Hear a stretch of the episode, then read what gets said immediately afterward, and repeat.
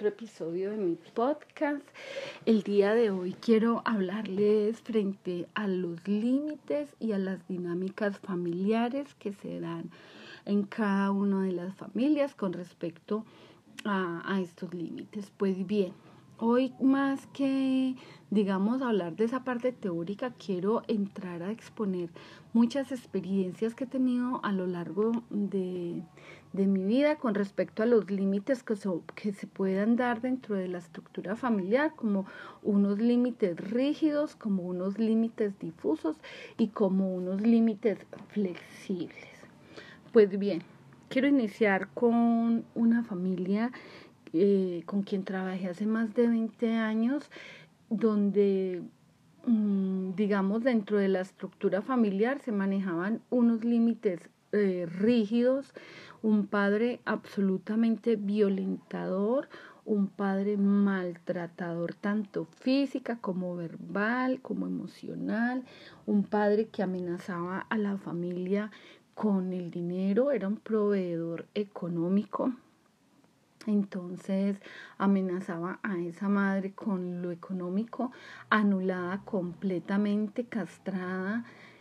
Eh, siempre manifestaba hacia afuera que esta señora había fallecido. Cuando preguntaban por ella decía, no, ella se murió hace tantos años, ella se murió hace mucho tiempo. Entonces anulaba a esta madre, una madre que sabía que siempre la hacía eh, pasar como una mujer muerta, cuando ella decía que cuando encontraba a las personas le decían, es que usted está viva, él no, su esposo nos había contado que usted se había muerto.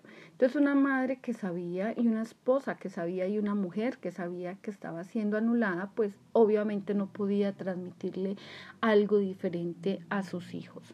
Una mujer eh, permisiva con esta pareja, eh, sabía que violentaba a sus hijos, los maltrataba. Mm, a sus hijos varones, en especial a, eh, al tercer hijo, una mujer con cuatro hijos, dos hombres mayores y dos niñas. Al tercero lo maltrataba con golpes, con maltrato, le, le pegaba con el serrucho, es una herramienta con el que el señor trabajaba la madera y con ese serrucho para cortar madera y con ese serrucho le pegaba eh, y a las dos hijas las abusaba sexualmente. Eh, a consulta llegan porque el hijo de, el tercer, el tercer hijo eh, empezó a consumir primero cigarrillos, luego pasó a marihuana, luego pasó a cocaína y a otras sustancias hasta que terminó consumiendo pega. Mm, había algo muy particular en esa familia machista y era que los hijos mayores, los dos hijos mayores estudiaban en colegio privado, mientras que las mujeres estudiaban en colegio público, pese a que al tercer hijo no lo veía como suyo, ya que él fenotípicamente tenía unos rasgos que no eran parecidos a los de él por ser más blanco, por ser de cabello castaño mm, claro entonces consideraba que su pareja le había sido infiel, mm, violentando y maltratando a ese hijo por considerar que ese hijo no era digno. No, no hubo esa confirmación de la que hablamos una vez, entonces ese hijo a medida que fue creciendo pues fue viendo todas estas situaciones mm, diferentes, diferenciales que había con respecto sobre todo a su hermano mayor, a quien consideraban brillante, a quien consideraban eh, el mejor, el más tranquilo, el más relajado, pero habían silencios familiares, secretos familiares que no se decían, pero que todos de alguna manera se daban cuenta, pero no lo compartían. Eh, a veces hay, eh, en ocasiones hay familias que quieren ocultar el sol con un dedo, tapar el sol con un dedo frente a situaciones que están pasando, pero es como si no quisieran ver estas, estas situaciones mm, o estas dinámicas en esa familia, esa eh, comunicación verbal o no verbal que no se da de forma adecuada y que no permite que las familias tengan una comunicación abierta, sincera, tranquila. Eh, cuando llegan a consulta, pues llegan por el consumo de sustancias, pero a través de toda la el diálogo y todas las terapias que se lograron trabajar, pues se logra ver de que también había abuso sexual por parte de este padre hacia las hijas y del hermano mayor hacia sus dos hermanitas. Eh, difícil trabajo, complejo, pero fue necesario empezarlo a mirar. Yo pienso que hubo mucha sanación eh, porque el padre fallece, entonces, eh, claro, ya logran eh, poder liberarse de esta figura que generaba tanto dolor y tanto autoritarismo en esa casa, donde empieza el proceso de sanar, de poder hablar, de poder contar, de volver a resignificar esas experiencias y poder resignificar a esa mujer, poder resignificar a esos hijos, poder resignificar esa madre. Allí se esas estructuras rígidas, eh, estoy hablando de hace muchos años, en Colombia, en donde vivo, mm, pues digamos la justicia penal apenas fue, eh, el código penal fue cambiado hace poco, entonces digamos había mucha más permisividad con respecto a, sobre todo al abuso sexual y al incesto. Eh, es, es, habían unos silencios eh, sepulcrales, pero que la familia o la misma comunidad o sociedad lo sabían. Yo trabajaba en un pueblito cerca de acá de la ciudad eh, donde yo vivo y cuando yo llegué a trabajar allá como psicóloga, mm, todo el mundo sabía que había un padre que tenía casado con tres hijas y, y, las tres hijas eran sus parejas, o sea que tenía a la, a la esposa más tres hijas, tenía cuatro mujeres a disposición incluidas unas niñas, unas niñas de las cuales abusaba sexualmente, la comunidad lo sabía, todos los de la mesa de primera infancia lo sabía, pero yo veía que nadie hacía nada. Empecé a trabajar este, esto con el personero, empecé a trabajarlo con el director del hospital de ese municipio, empecé a trabajarlo con el juzgado y y la defensoría, generando muchas dificultades. De hecho, eh, tuve que renunciar porque estoy hablando de una zona donde son campesinos, donde se, mm, hay una zona guerrillera y una zona de paramilitares, entonces eh, hubo amenazas, hubo mm, una situación difícil allí. Mm, pude denunciar, pero no pude continuar. Me tocó dejarlo en, la denuncia y dejar que otras personas continuaran con ese proceso, del cual eh, tengo entendido, pues porque obviamente seguía en contacto con las personas que trabajaban conmigo, que ese padre se fue de dicho lugar, se trasladó para otro sitio, perdiendo el rastro de este padre, pero eh, esas estructuras, digamos, esas familias, es más frecuente de lo que uno se puede imaginar, sobre todo en estos países donde hay tanta inequidad y donde hay una falta de educación y de promoción frente a, a, la prevención, en especial a la prevención en el abuso sexual y sobre todo cuando Mm, no habían en esa época unas normas y unas reglas, eh, digamos, eh, oportunas para defender los derechos de los niños y las niñas. Ahorita ha cambiado un poco, aunque seguimos todavía eh, viendo muchas situaciones aún de violencia y abuso, en especial ahorita como en esta temporada de de pandemia y de confinamiento. Eh, se vieron muy disparados no solo los abusos, sino la violencia intrafamiliar. Bueno, eh, dentro de estos límites están los que son eh, los difusos, donde no hay claridad de quién, de quién manda, de quién dice, de quién enseña, donde hay temor incluso mm, de hablarle o de mostrarle a los hijos, no hay esa autoridad, no hay esa... Mm, no hay esa claridad, los hijos no tienen claro quién manda a quién, como había un programa quién manda a quién, eh, donde ese padre incluso se torna difícil, donde ese padre es anormativo, donde es un padre consumidor.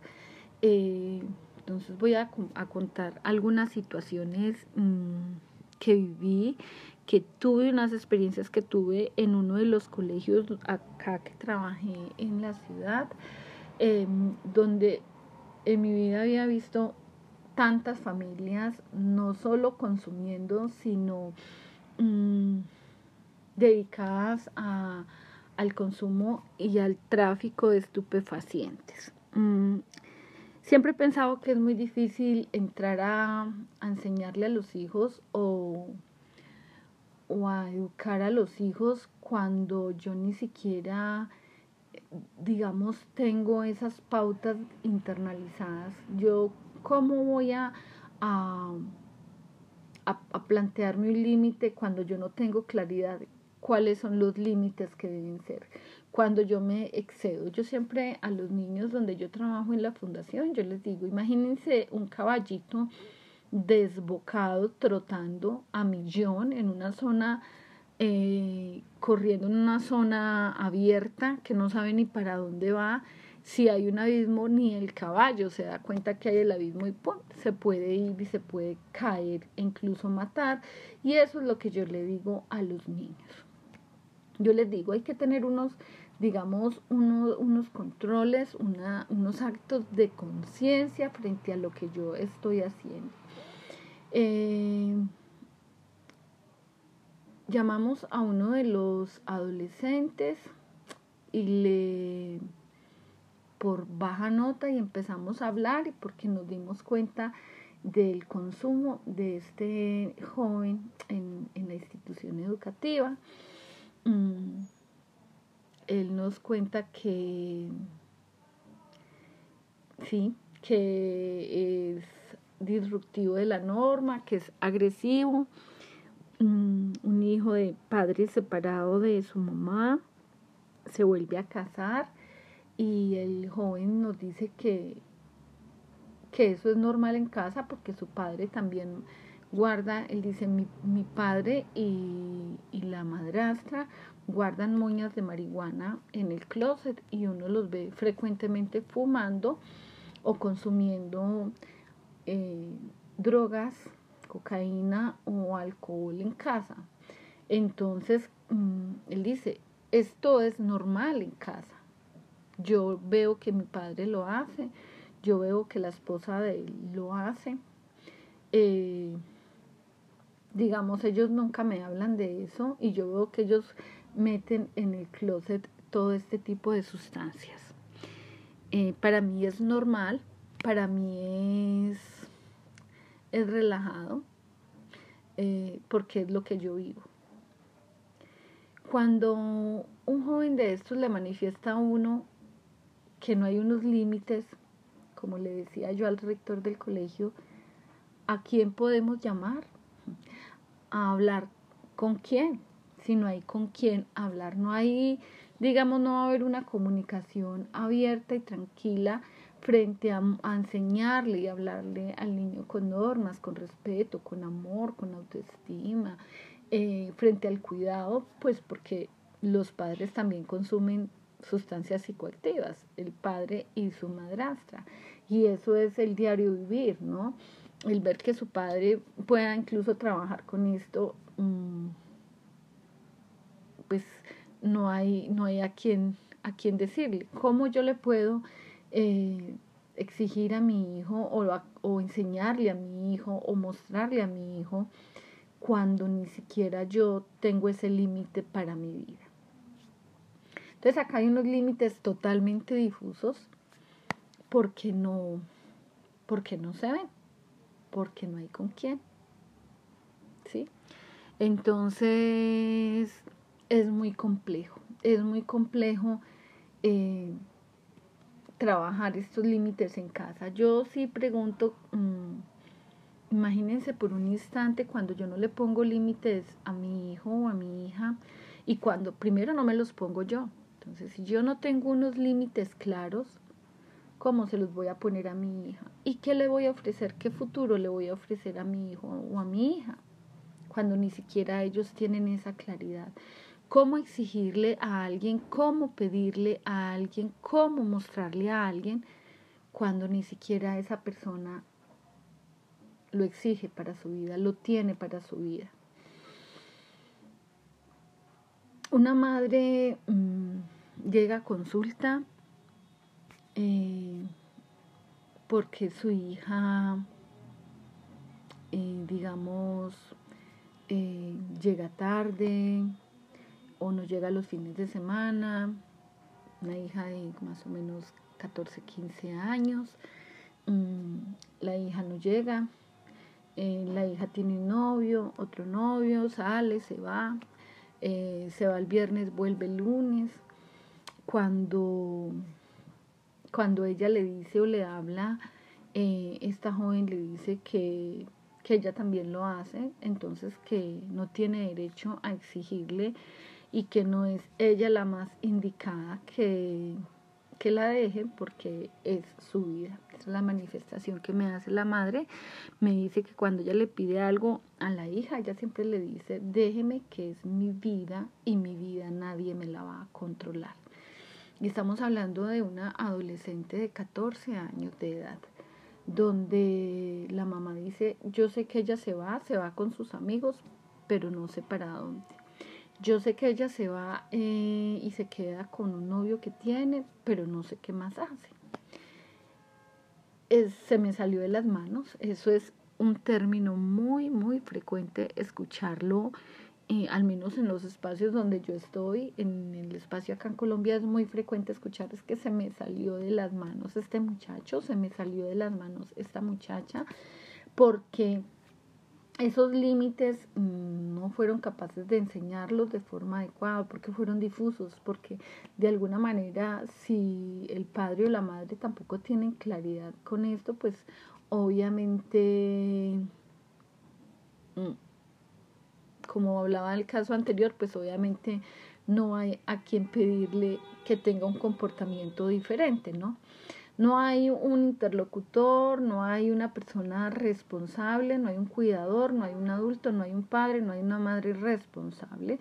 Porque cómo exigirle a un hijo o a una hija, a un hijo que no consuma cuando yo me siento en mi cuarto a consumir marihuana o cocaína todo el tiempo. Entonces, pues obviamente decirle a un hijo que no lo haga, eso es una incoherencia frente a lo que pienso, digo y hago, ¿no? Entonces ahí no hay como esa coherencia o como decirle a mi hija que cuide su cuerpo, que, mm, que se proteja, que no salga de esa manera, que que no tenga una vida tan libertina a los 14 años cuando la madre también sale, se echa a perder, está con uno, con otro, con otro, con otro, con otro, entonces no hay una claridad, ¿no? Entonces obviamente aquí estos límites se van a tornar unos límites difusos. Bueno, eh, escuchamos un poco de ruido por el paro acá en Colombia, el paro nacional, entonces escuchamos ruido, gente, autos, eh, a veces eh, gritos, pero, pero es normal, eso lo vivencio ya todos los días, todos los días lo estoy vivenciando desde el 28 de abril, lo estamos vivenciando acá en nuestro país. Bueno, esa, esa es una de las, de las situaciones. Hay unos límites a nivel de Estado tan fuertes, tan rígidos, unos límites tan rígidos que cuando el pueblo sale a protestar, automáticamente son golpeados, violentados, maltratados y matados y eso lo que genera es mucha más violencia y, y, destrozo, ¿cierto? Entonces es lo que yo hablaba de la familia donde el hijo se quería auto, autodestruir consumiendo sustancias psicoactivas. ese deseo inconsciente de quererme destruir porque eh, no hay un padre que me ame, o ese deseo de querer matar al otro porque el otro quería destruirme a mí, lo que está pasando ahora lastimosamente eh, en Colombia, ¿no? Entonces el querer destruir un Estado que no me, ha, no me ha dado, no me ha enseñado, no me ha entregado, no me brinda lo que yo espero, esa seguridad y esa protección que yo espero que me brinden. Y es lo mismo que este joven que se quejaba, cómo ellos me vienen a exigir si mi padre y mi madrastra se encierran en su cuarto a consumir marihuana y cocaína. E incluso mi padre tiene, digamos, negocios ilícitos entonces, él, había un enojo muy grande con respecto a, digamos, a esa retórica que tiene ese padre, pero que no ofrece. Entonces uno dice, pues ahí no tengo a quién llamar, a quién llamo yo para proteger a un joven cuando ni siquiera unos padres se protegen y cuando habría que mirar a esos padres que deben ejercer como adultos, pero pues que obviamente ni siquiera ellos se cuidan, ¿no? Entonces no hay con quien el, ese joven o ese niño siente que no hay un piso, que no hay un piso claro, ¿no? Que no hay un piso concreto donde protegerse o. Entonces es algo, es algo muy, muy, muy frecuente, ¿no?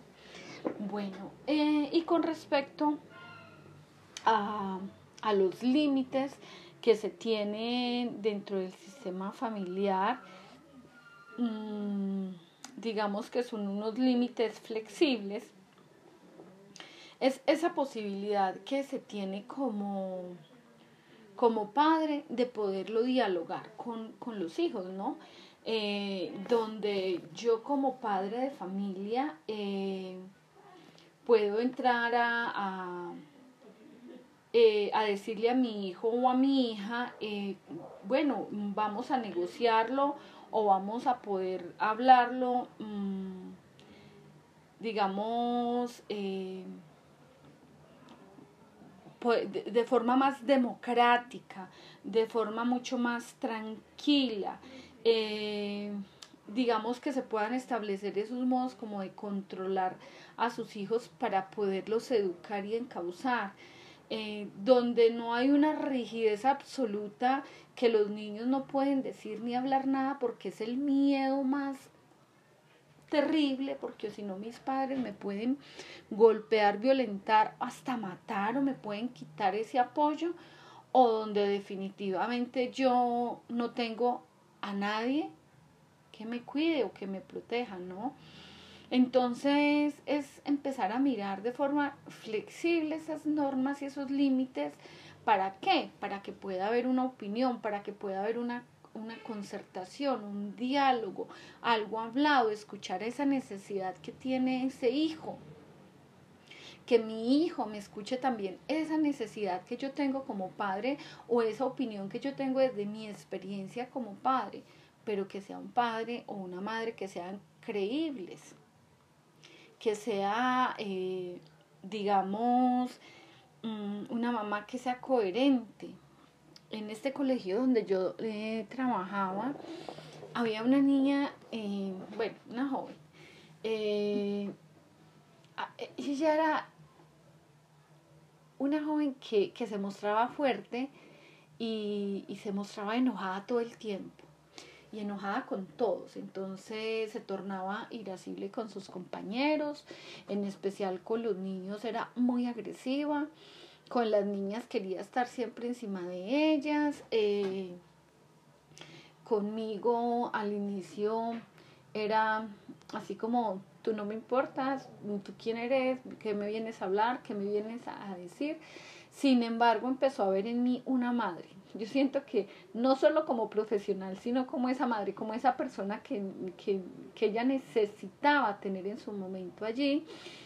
Eh, ella pasaba y me hablaba y me hablaba y, y a veces era así fuerte para hablarme. Entonces, nada, yo le hablaba con cariño, con respeto, hasta que ya empecé a darme cuenta que era que su mamá trabajaba fuera del país eh, en prostitución. Eh, ella decía, mm, odio las cirugías, odio el maquillaje, odio la ropa que muestra, odio, odio ese mundo donde yo tengo que verme como una muñeca porque cuando conocí a su madre, eh, vi eso, precisamente su madre operada, su madre maquillada, con ropa ajustada, con ropa mm, muy abierta, exponiendo mm, su cuerpo.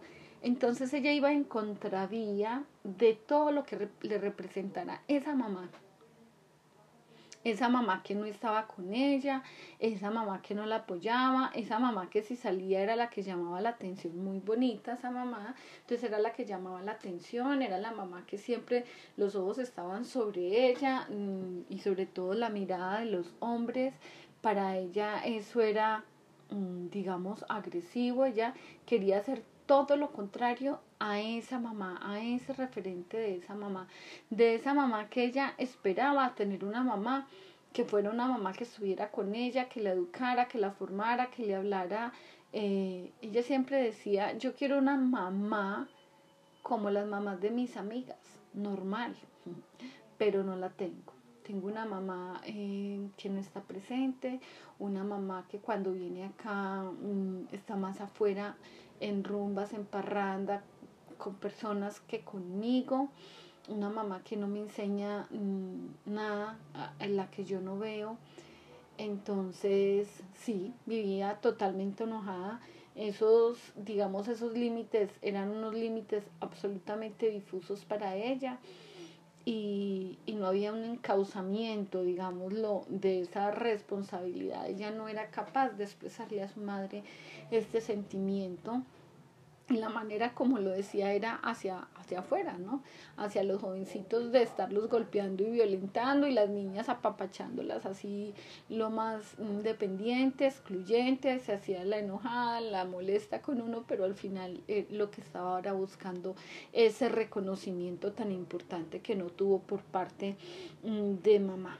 Eh, nunca me hablaba de papá, nunca me habló de él, nunca quiso hacerlo y se, respeté esos silencios, respeté esos momentos en que me lo dijo. Nunca la obligué a que me contara más allá de lo que ella quisiera contarme y estuviera lista para contarme. Eh, siempre traté de, de, de generar en ella confianza, de generar en ella tranquilidad para que me pudiera contar hasta donde ella quisiera y hasta donde ella pudiera y comprendiera eh, desde su mundo y desde esas instancias que ella tenía. Entonces, en esta parte, mm, la, la mejor y la invitación es a tener esa familia eh, flexible, esa familia donde se puede dialogar, donde hay una comunicación, donde hay una democracia, donde cada uno puede aportar y puede decir sin miedo a ser rechazado, a ser violado, a ser violentado, a ser golpeado, a ser maltratado, a ser abandonado donde cada uno tiene la posibilidad de expresar lo que está bien y lo que está mal para sí mismo y donde hay unas personas adultas, unos padres o unos adultos que son orientadores de, digamos, de, de, una, de una vida, que son orientadores de un proceso.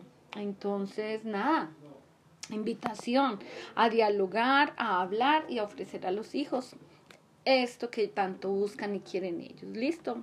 Muchas gracias y hasta la próxima. Chao, chao.